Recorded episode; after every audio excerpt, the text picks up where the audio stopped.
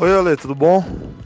Eu falei com a cunhada da Fátima, o nome dela é Renata, ela é enfermeira-chefe de um setor lá do Instituto do Câncer.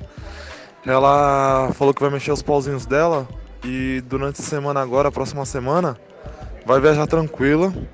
Que quando você voltar já te dou o respaldo dos papéis que você precisa pegar, que ela falou que já é tudo quase certeza já para te encaminhar para lá, viu? Fica tranquilo, vou me entregar na mão de Deus que tudo vai dar certo.